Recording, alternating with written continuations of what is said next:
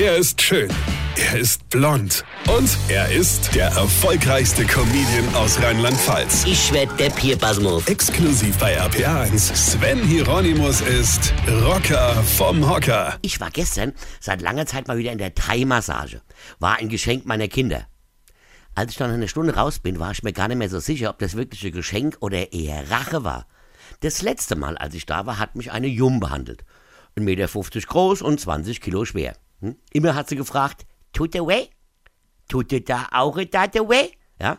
ja, und es hat ganz weh getutet. Aber hallo, ja? Also gestern, ich leg mich da mit dem Kopf nach unten auf die Liege und warte, bis die Jung kommt, ja? Und schön an mir rummassiert. Ich lieg da so, ja, da kommt es rein, schmiert mich mit Öl ein, sodass du auf meinem Rücken Scambi hättest braten können. In die Hand dann komplette Olivenhain über mir ausgeschüttet. Ich war nur froh, dass ich direkt von der Liege gerutscht bin. Dann fragt mich Jung, alles dem gut? Und ich dachte nur, boah, hat die aber tief Stimmen bekommen. Ja, ich schau kurz hoch und sehe in das grinsende Gesicht von Honk. Honk sah nicht aus wie die kleine süße Jung, sondern eher wie der Hulk Hogan aus Thailand.